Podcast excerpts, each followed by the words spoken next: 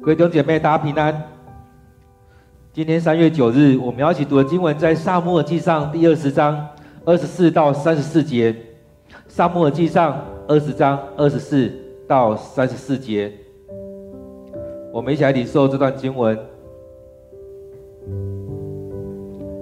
于是大卫去藏在田野里。初一那天，扫罗王来吃饭，照常坐在靠墙的那座位。押尼尔坐在他旁边，约拿单坐在他对面。大卫的位置，大卫的座位空着。但那天扫罗没说什么，因为他以为大卫一定是遇到了使他不洁净的事。第二天就是初二，大卫的座位仍然空着。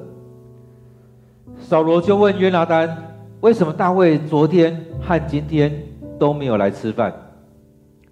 约拿来说：“他向我请假，求我让他回伯利恒去。他对我说：‘请让我去，因为我们一家要在城里献祭。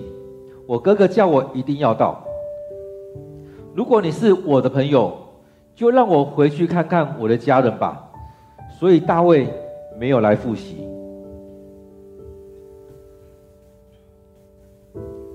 扫罗对约拿单大发雷霆，骂他说：“你这畜生！现在我知道你站在大卫那边，就再丢你自己和你母亲的脸。难道你不知道大卫活着一天，你就永远别想做这国家的王吗？去把他找来，带到这里，他非死不可。”约拿单说：“为什么他该死？他做错了什么？”顿时，扫罗举起他的矛，向约拿单直过去，要杀他。约拿单这才晓得他父亲的确想杀大卫。约拿单气愤愤地从席间站起来，一天没吃东西。那天是初二。约拿单为大卫的事非常难过，因为扫罗侮辱了他。各位弟兄姐妹，我们今天读的经文在撒母耳记上第二十章。二十四到三十四节，我们再用一段时间来读这段经文，来领受这段经文。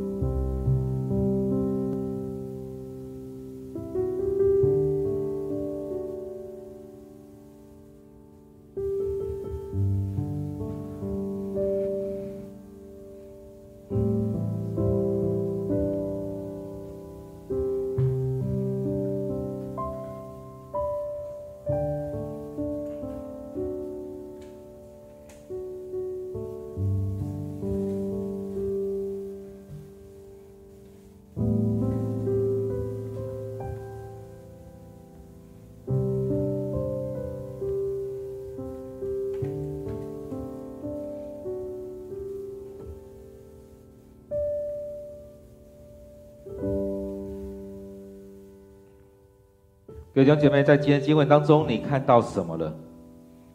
或许有些人会觉得，不过是吃一顿饭嘛，这么严重。但是当我们在看的时候，其实这有不同的眼光在这当中。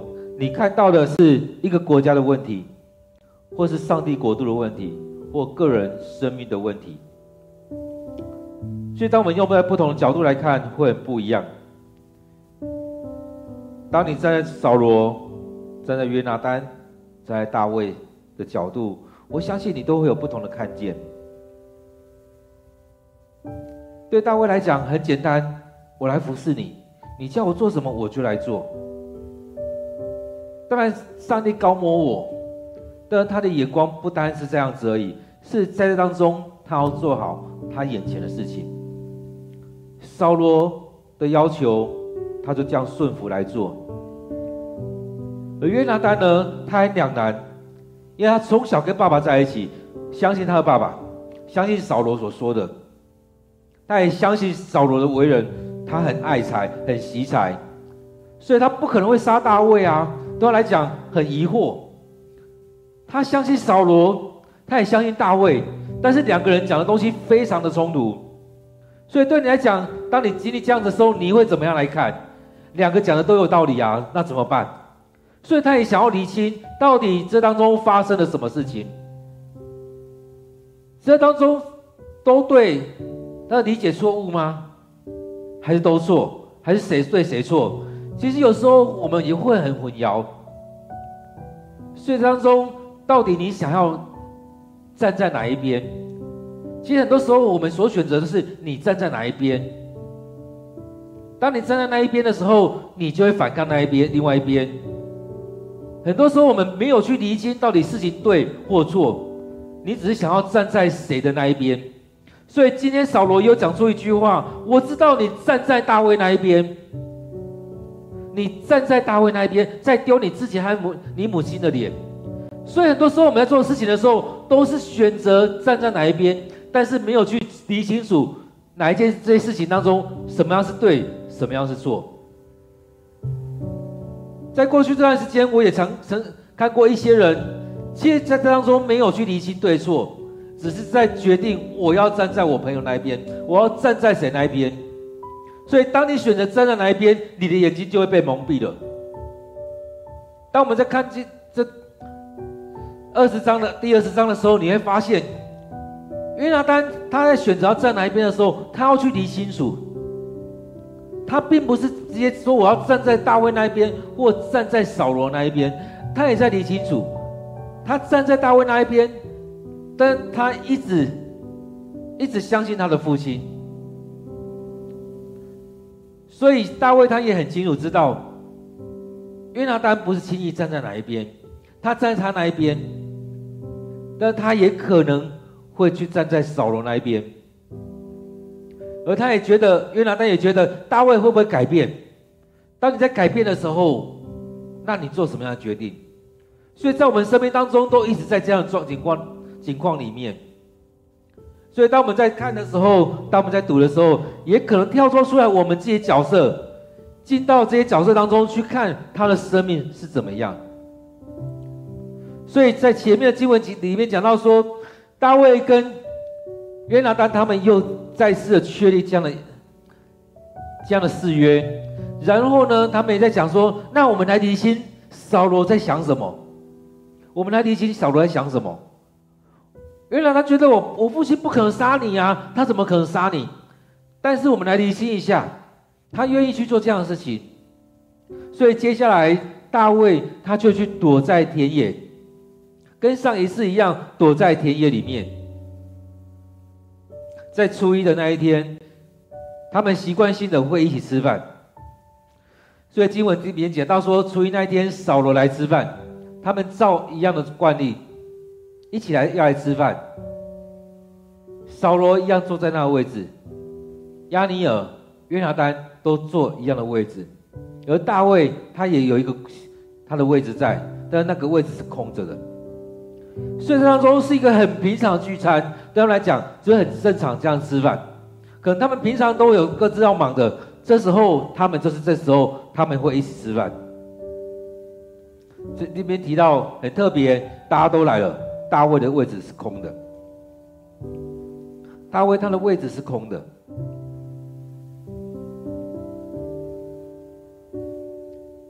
而那一天扫罗他知道，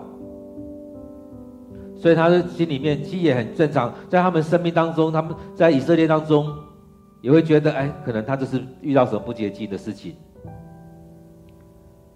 因为当他们不洁净的时候，到夜晚他们都是不洁净，而在当中到夜晚他们要去洗洗刷干净之后，隔天又是一个新的开始，所以有可能碰到死尸，可能又碰到不洁净的东西，让你一整天不洁净。所以当你不洁净，你就要在家里面，对我们来讲是很正常的事情。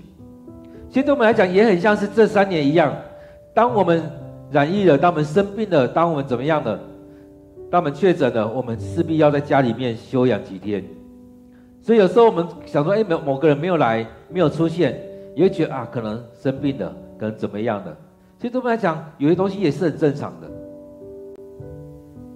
对他来讲也是一样，会觉得扫罗会觉得啊，大卫没有来，或许他遇到什么不洁净的事，明天就会出现了。所以在这当中，他们有两个，一个是国家，一个是信仰上的状况。遇到这不洁净的事情，就这样子，就不要再去接触其他的人，不要让其他人也不洁净了。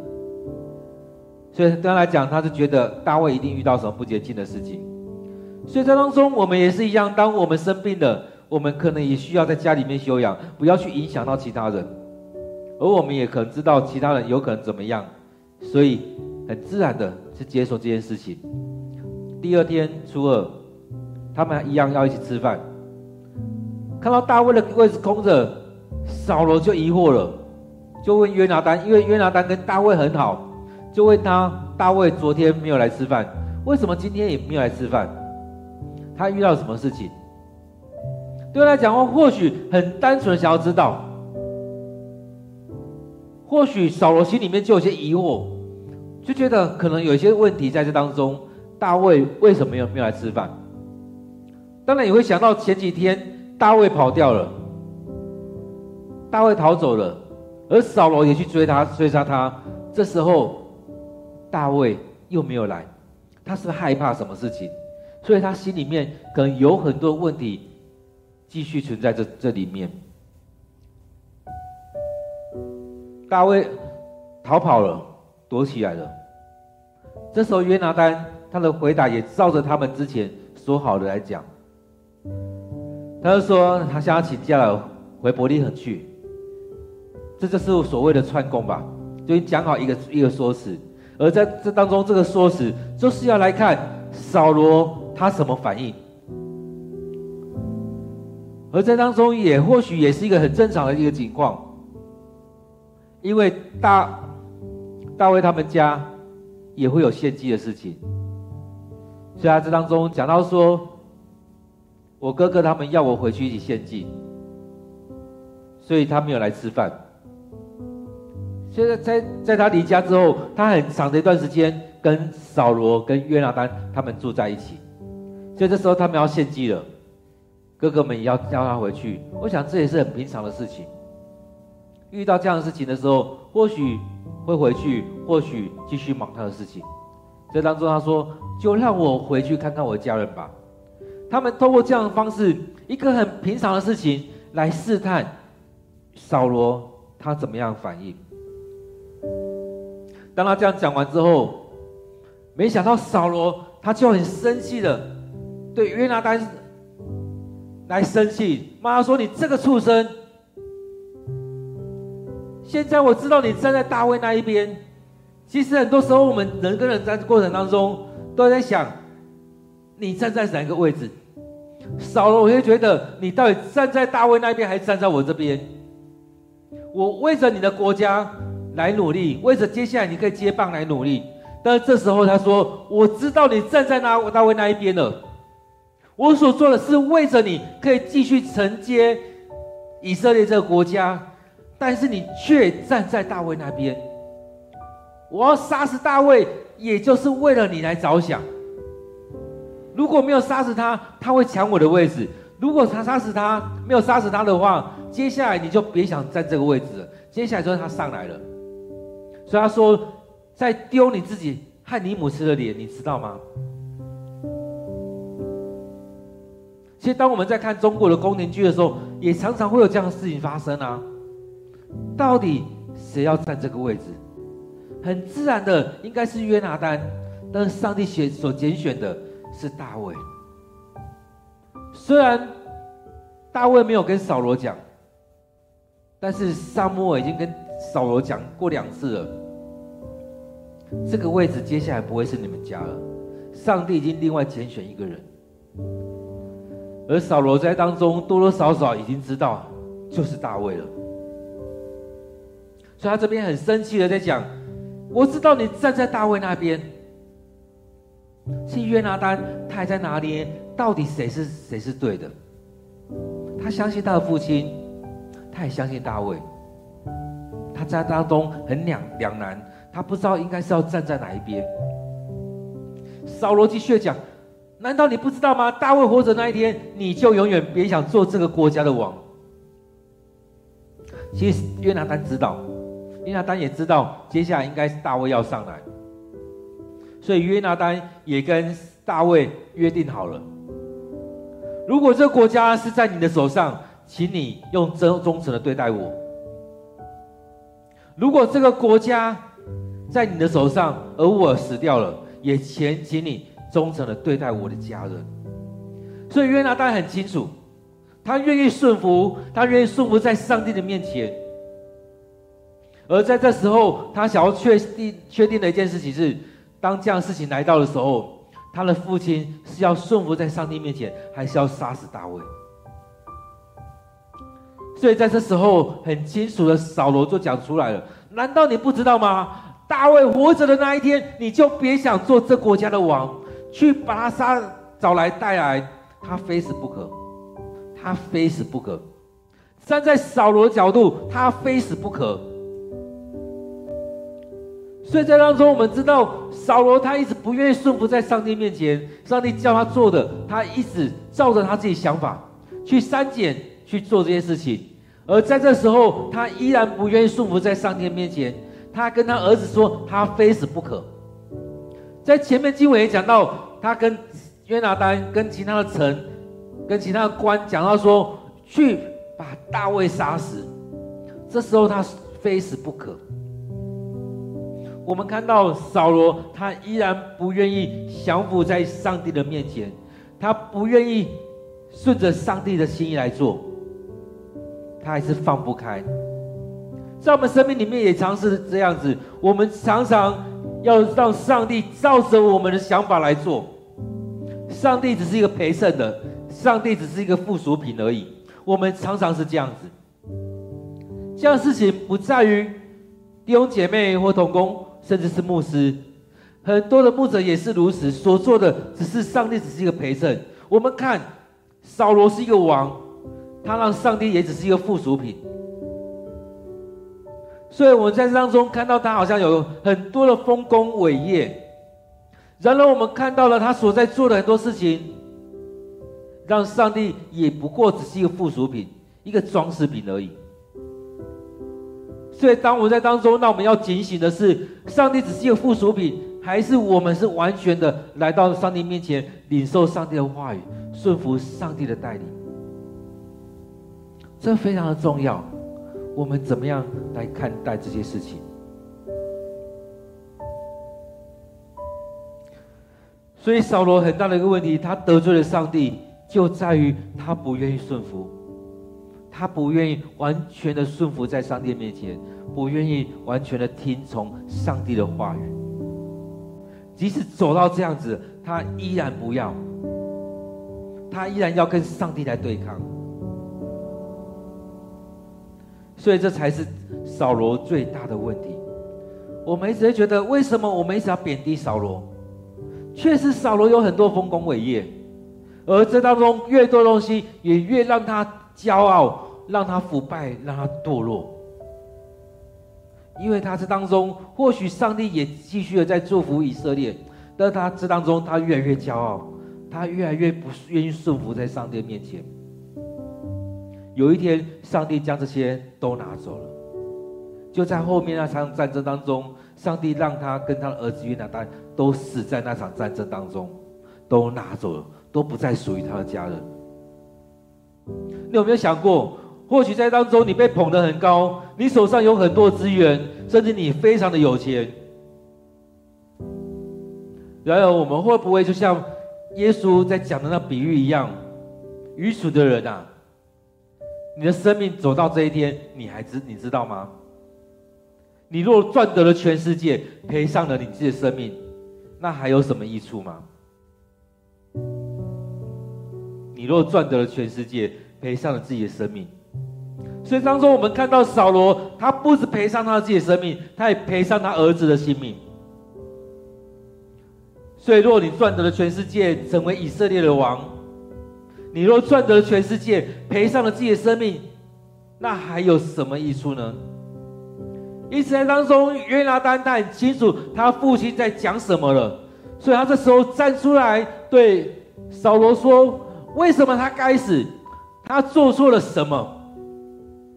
当你很清楚知道这个人做错了，这个人得罪了上帝，你敢像约拿单这样站出来吗？原来他这时候站出来说：“为什么他该死？他做错了什么？”这句话也是大卫在问的：“我到底做错了什么？我到底哪里得罪了扫罗？”其实我们知道，他得罪扫罗的地方就在于他战绩太好了，就在于上帝膏抹他要做王。就在于上帝要将所有的都赐给大卫，所以大卫在问我做错了什么了吗？我哪里得罪了扫罗？约拿单这这里也来反问扫罗说：为什么大卫该死？他做错了什么？其实很多时候我们所做的，或许真的得罪那个人，但是我们没有得罪上帝。其实我们所很多时候得罪了某些人，因为他们做错了。其实很多时候在当中，我们做了很多事情，我们都开玩笑说我们挡人财路，我们挡了某些人要做的那不好的事情，就像扫罗一样，约拿单挡了扫罗要去杀大卫。大卫挡了扫罗要继续做事情。有时候我们也很受伤。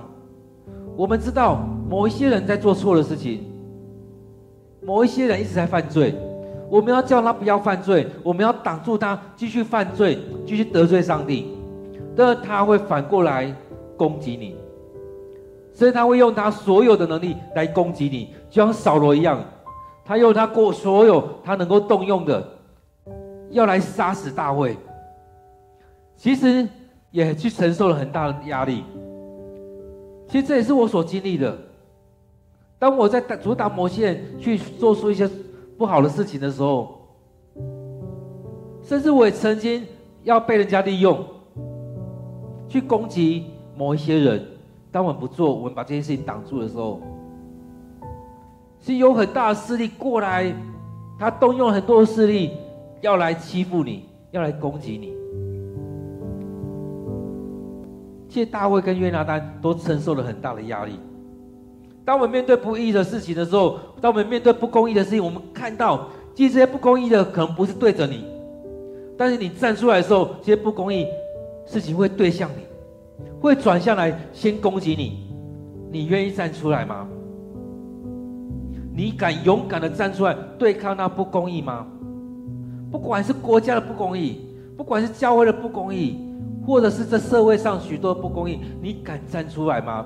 这时候约拿单要站出来了，他质疑他的父亲，质疑这个国家国家的国王，为什么他该死？他做错了什么？所以这当中我们看到这只矛，扫罗所举起来这只矛，原本是射向大卫的。至少三次射向大卫，这时候约扫罗拿起来射向约拿单，向约拿单直过去要杀死他。前面那三次扫罗要杀死大卫，这时候转过来要射死他的儿子。对他来讲，他觉得这不成产儿子，我要将这国家来传给你，你不知道吗？所以当你站出来的时候，有可能这个矛原本是要射向某人的。反过来射向你，你这时候你还敢站出来吗？很多时候我们面对这样的情况的时候，我们就觉得不要。其实那种后续所要承受的，不单只是那一天而已，可能后续好几年，你要这样去承受吗？所以约拿单当他才质疑他的父亲，质疑他的父亲，他为什么他该死？他做错了什么？你为什么要杀他？他要去承受那些原本是对象大卫的，现在是对着约拿单。所以圣经这边讲到说，这时候约拿单才晓得他父亲真的想要杀杀大卫，所以在在在想到底哪一边，哪些才是对的，要倾向哪一边？这时候还才才确定，确实大卫说的没错，确实大卫说的没错，他的父亲想要杀死大卫，在当中他们也想。在今天的这两天的过程当中，他们也想要确确认的就是这个大扫罗他的想法是什么？他真的想要杀死大卫，还是大卫他自己想错了？这时候约拿单他确确定一件事情，他的父亲扫罗想要杀死大卫，所以他前面在质疑他的父亲。接下来，他知道事情严重了。他知道事情严重了，他很气愤的站起来就走了。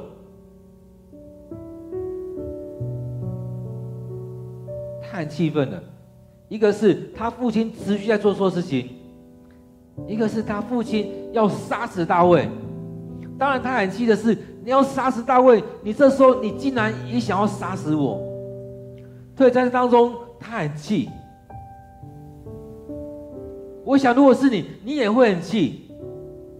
明明是你做错事了，我跟你讲，你还想要这样对我，这样对吗？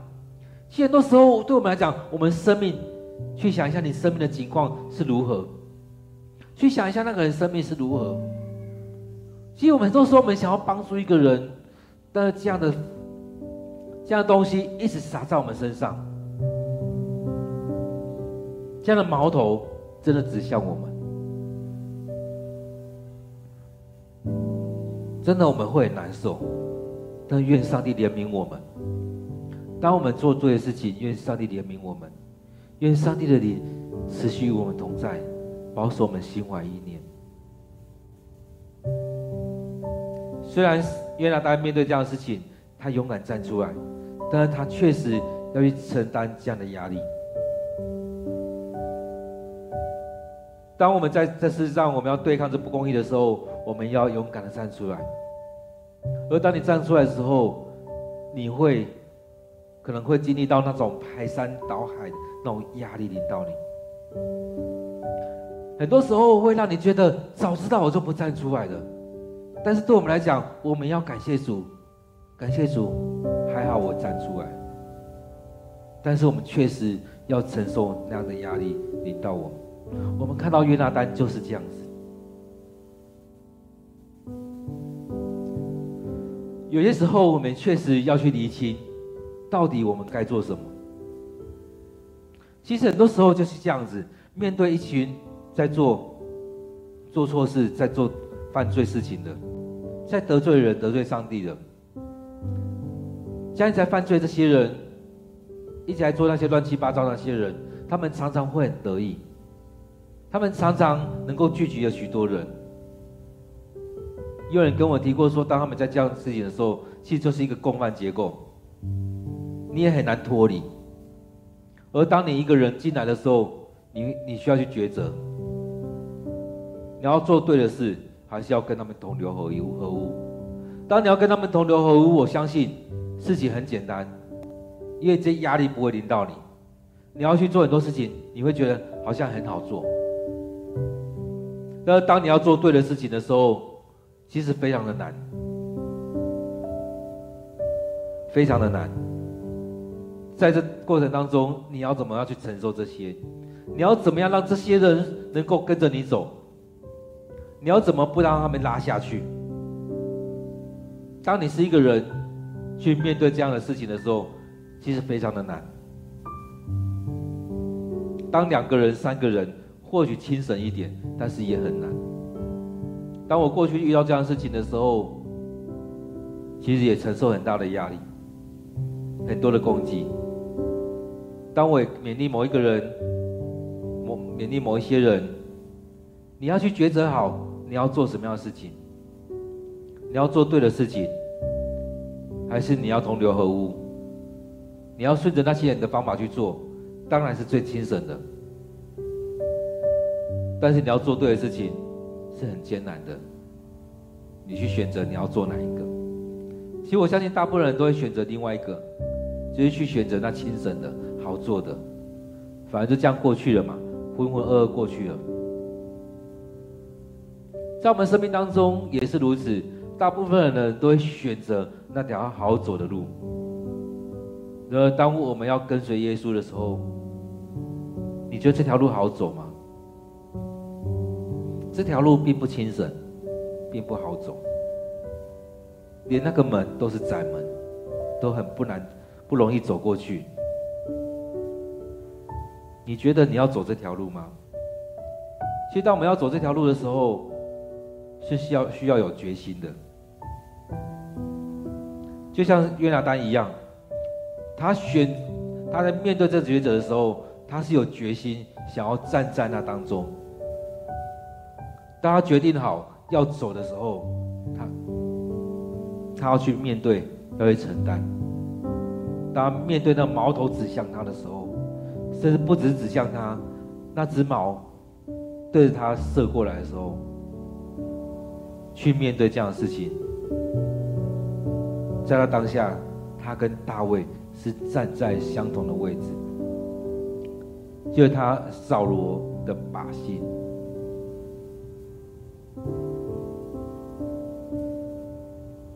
所以，当你要扛住，帮某个人扛住这些东西的时候，你也可能经历到矛矛头指向你，成为那靶心。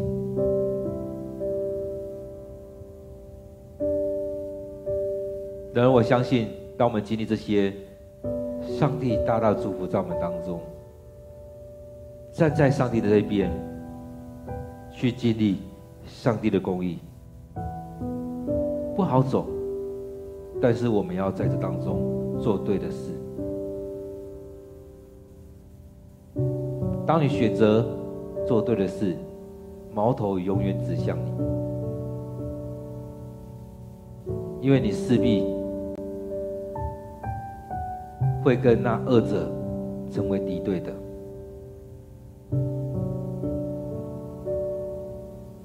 各位弟兄姐妹，我不知道在今天的经文当中。你经历到了什么？你你受到了什么？在一个很平凡的事情当中，呈现出那不平凡的事情；在一个平凡的餐会当中，在一个用餐的过程当中，让约拿单理清了，让约拿单看清楚了。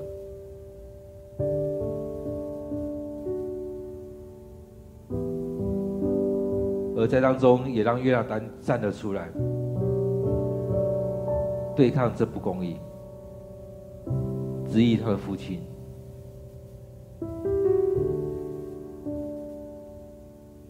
弟兄姐妹，我们来到主的面前来祷告，将今天你的领受放在祷告当中，也愿上帝与我们同在，保守我们心怀意念。当我们要面对那不公义的时候，也求上帝与我们同在，让我们够强大，去面对这许多的攻击。因为上帝说，在我们软弱当中，要显出他的刚强。上帝会与你与我同在。我们为今天的领受来祷告。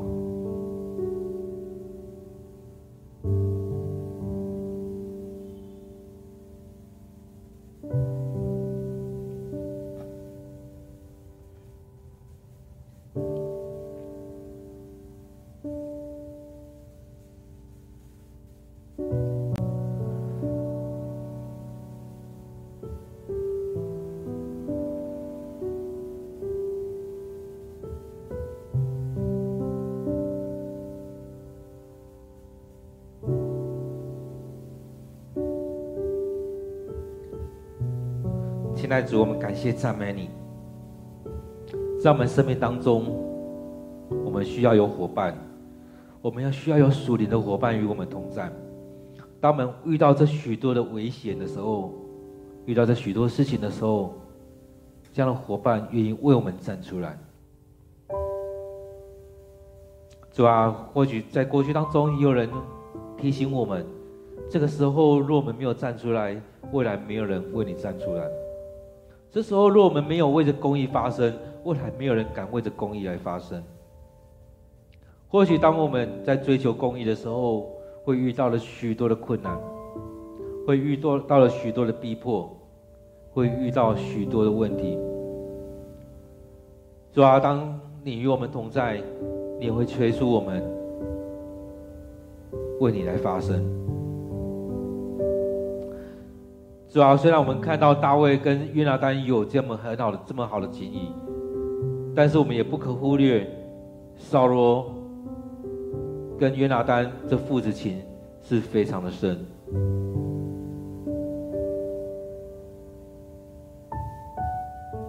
但是当扫罗看到这孩子不成才的时候，对他来讲，这孩子是不成才的，因为他这么努力的为着要将这国家交给他，但他却将拱手让人。对他来讲，他很生气，为什么这个孩子这么不成才？约拿单在这样两两边不是人的过程当中，他没有要做决定，但也不得不让他这样子做。他父亲的反应让他知道，他父亲走在错误的道路当中。他的父亲确实想要杀死大卫，在这情况当中，让他很受挫。主，我们知道要走对的路不容易，许多时候我们走错路了，我们也不敢走回来，我们也不想走回来。主啊，求你怜悯我们，让我们在这当中选择走对的路，在当中回到主你的面前，勇敢的站出来。许多时候，我们宁愿别人看不到我们；许多时候，我们觉得我们没有站出来，这事不关己，不关我的事。主啊，我也知道约拿单他可以选择跟他父亲站在一起。趁机杀死大卫，但是他选择了上帝，你的恩典，他选择了照着上帝你的旨意来做，他选择了回应上帝你的呼召，为着这公义来发声。主啊，恳求你就在我们生命当中来帮助我们。看到那不公义的事情，我们能够站出来。或许我们选择那条路不好走，而当我们愿意一起走的时候，我们有伴一起走。这条路再难走，我们依然要可以走下去。不要让我们孤单的走，可是让我们有伴一起走。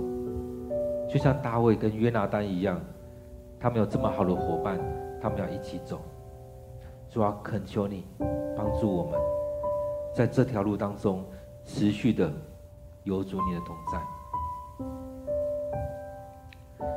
主啊，当我们面对那不公义的事情的时候，也让我们能够像约拿单一样站出来，去了解为什么他该死，为什么要去面对这样的事情。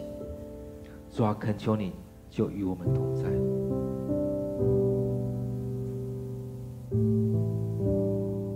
我们为着许多我们所看到那不公义的事情来祷告，将这些事情摆在上帝的面前，愿上帝亲自在当中掌权，愿上帝国就临在我们当中。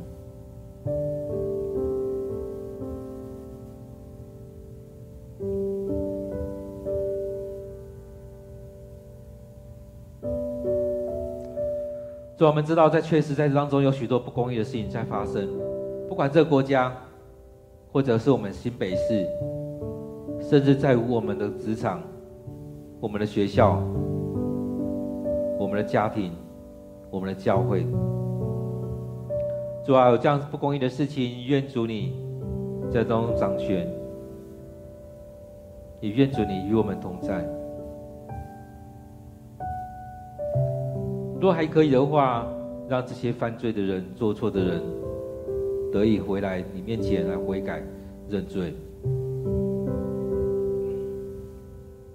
若这样的人是我们自己，也求你，求你的圣灵，求你亲自对我们说，或者是透过某一些人，让我们知道我们做错了，我们得罪了你，我们要来到你面前来悔改、来认罪，我们要寻求主你的赦免，也让我们能够在当中被拉出来，叫我们不遇见试探，救我们脱离凶恶。主要帮助我们从这凶恶当中脱离出来，让我们不是成为那不公义的人，也让我们看到那不公义的事情，我们愿意站出来。主要我们在当中先将这些事情摆在主你面前，求主你亲自掌权，在我们教会，在我们家庭，在我们所在的这个地区，在台湾这块土地。我们将我们所知道这不公义的事情摆在主你面前。虽然我们知道台湾是极为自由的一个国家，但我们知道在当中也极多的不公义持续在当中在发生。主要让我们有智慧去面对这许多的情况，让我们有智慧去处理这样的事情。或许。我们没有那么大能耐去处理这所有事情，但是让我们有智慧、有能力去处理我们该做的。主啊，愿主你就在当中掌权来带领。主啊，先处理我们教会内这不公义的事情，这不对的事情，让我们能够回转来到你面前来认罪、来悔改，求主你赦免，求主你赦免。当我们需要勇敢讲出来的时候，让我们愿意勇敢的站出来，跟这样的人说：“你所做的不合上帝的心意。”说你说做错了。当圣灵对我们说话，当圣灵催促我们，我们就当去做。主啊，愿主你就在我们当中来掌权。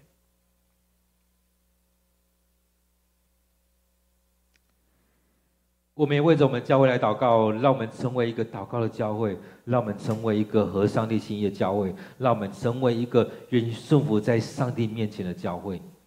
我们为我们教会来祷告，让我们愿意来到主面前领受上帝的话语，将自己摆在上帝面前来向上帝祷告。我们开口为教会来祷告。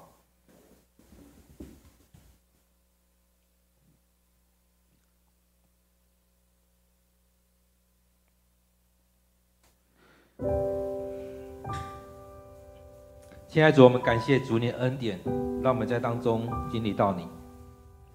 主啊，让我们在生命里面有你的同在。亲爱的主，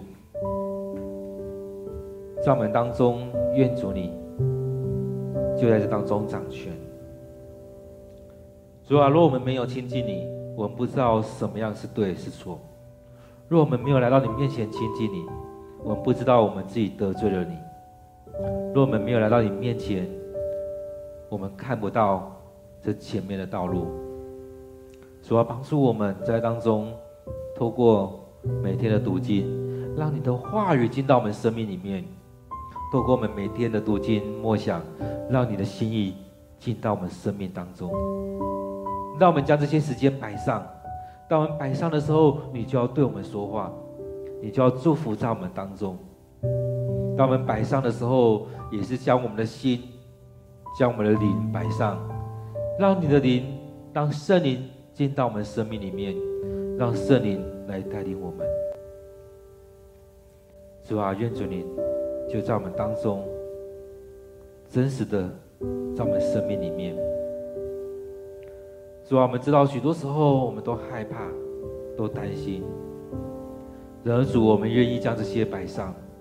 主啊，将我们教会交在主你手中，让我们经经历到主你的同在，让我们愿意来到你面前，领受从你而来的话语，不再是依靠自己，而是依靠上帝；不再是陷入在那扫罗的生命当中，而是进入到那约拿单、大卫的生命里面，走那一条不好走的路，然而却是上帝你祝福的恩典的那条道路。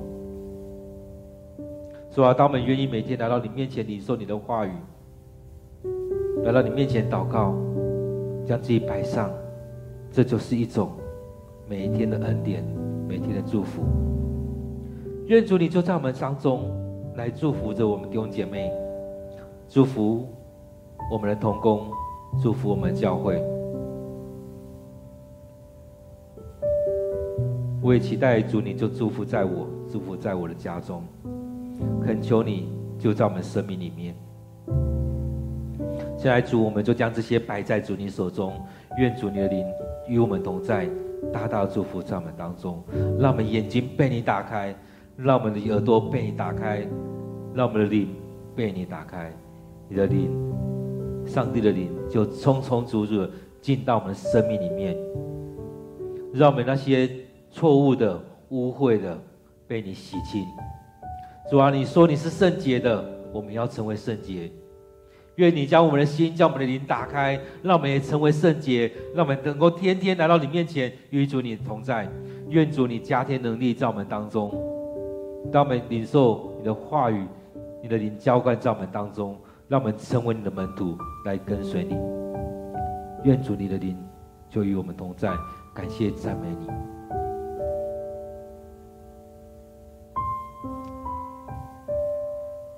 我们也将自己的生命交在主的面前。我们还有很多不顺服的地方，或许我们也跟扫罗一样，还有九成以上的不顺服。很多时候我们都说我们有顺服啊，但是我们还是很多的不顺服。我们来到主的面前，当我们看到什么地方还不愿意顺服，我们就求上帝赦免。当我们能够全然的来到上帝面前，我们就能够更大的领受上帝的祝福。当我们还有一些地方得罪上帝，我们求上帝赦免。我们要更大的容器来领受上帝的祝福。我们为自己祷告，求上帝赦免。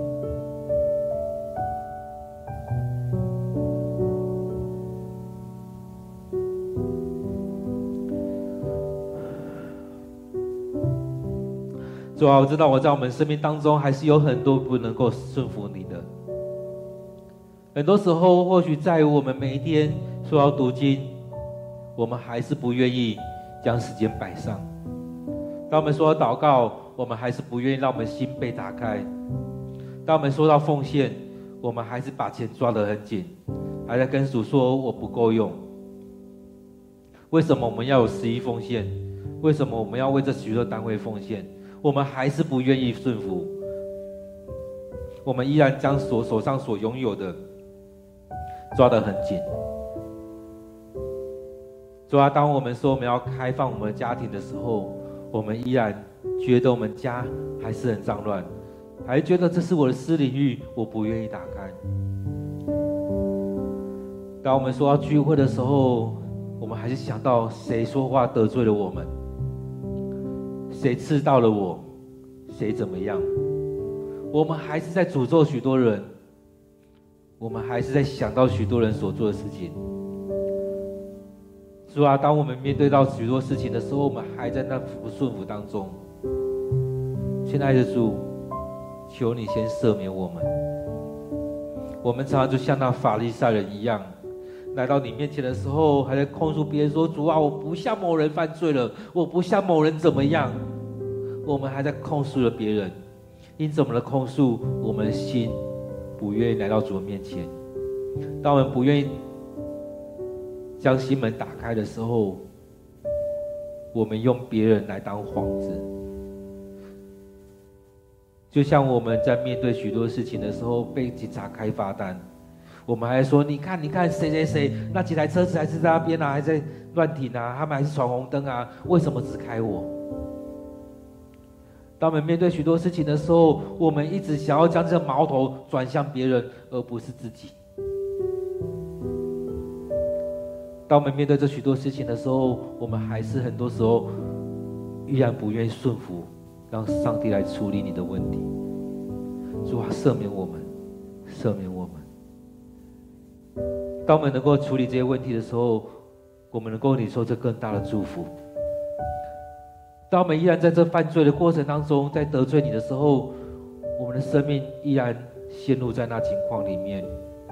主啊，赦免我们，主啊，让我们将这些事情每天一些一些来到你面前，求你赦免。或许我们在嘴巴讲话的过程当中，我们不服输，我们都要赢别人，而在当中攻击了许多人，得罪了你。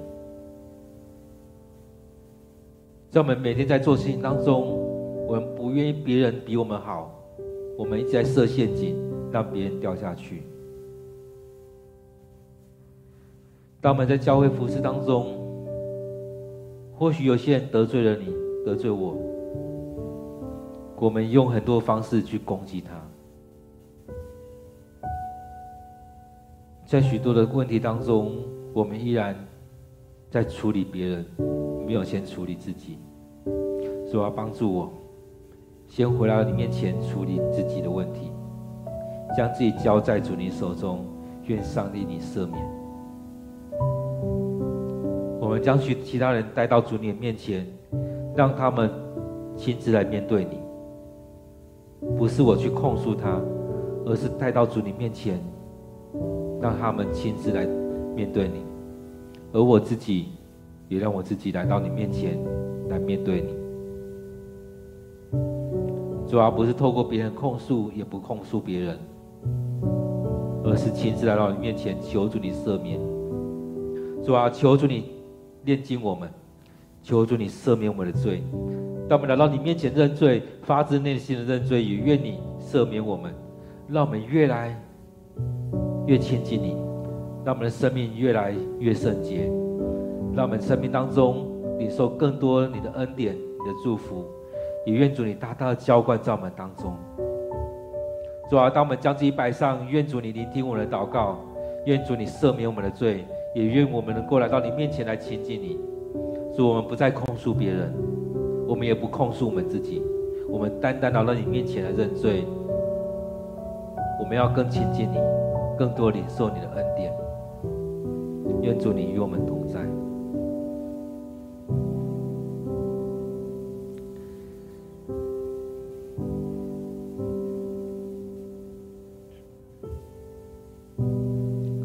亲爱主，我们感谢赞美你，愿主的恩典就在我们当中。主啊，我们期待我们每天都能够来到你面前来领受你的恩典。当你对我们说话，也让我们能够更深的去经历你。当我们在读经的时候，也让我们从经文当中看到经文里面所爱诉说的，也在当中领受你对我们说的，在当中去领受。你要对我们说的，也让我们领受我们该做的。当我们面对这不公义的事情，也让我们回来你面前为这些事情祷告。愿你的平安临到我们，也让我们能够勇敢的站出来。或许当我们在做这样事情的时候，我们会成为那矛头所指向的地方，我们会成为那靶心，我们会成为那受害者。但是我们依然需要站出来，主啊，愿主你的灵与我们同在，一起来征战。当我们在征战的时候，不单单这世这世上的一切，我们在抗，在对抗，在征战。我们知道这也是属灵的世界的征战。主啊，愿主你在当中成为我们的王，先与我们一起征战。主啊，我们的征战不再是属于我们自己的，而是主你在当中带领我们。在做这属灵的征战，黑暗权势要让他离开。主啊，在这块土地，你要先得胜。你的得胜，我们要在当中更多的去传扬福音。当我们为这块土地守望的时候，接着我们要在当中持续的再将这样福音来分享出去。在牧养我们弟兄姐妹，在将将福音分享出去，要牧养更多的人，要让这块土地的人觉醒，让这块土地的人一一起来领受从你而来恩典。主啊，当我们来到你面前祷告、领受的时候，你就与我们同在，你就充满我们所在的地方，充满在我们生命里面，浇灌在我们当中。主啊，你要祝福在我们的教会，祝福在我们弟兄姐妹，祝福我们每一位参与这场聚会的人。主啊，愿你将这段时间分别为圣，让我们每个人领受你的恩典，你圣灵的充满。再次将今天的聚会仰望交托，愿你悦纳我们所献上的，也愿你悦纳我们的祷告。我们将祷告祈求，奉靠主耶稣的名，阿门。亲爱的姐妹，我们持续的在当中，在主人面前领受上帝的恩典，与主同在。我们持续的在当中开放自己，让圣灵充满在我们当中。也愿上帝带领我们去做我们该做的事情。愿上帝祝福你，也祝福在我们所有参与在这场聚会的每位弟兄姐妹，让我们经历圣灵的同在。也期待我们每一天都能够有这段时间，给上帝空间，给上帝时间，让上帝将我们分别为圣。愿上帝祝福你。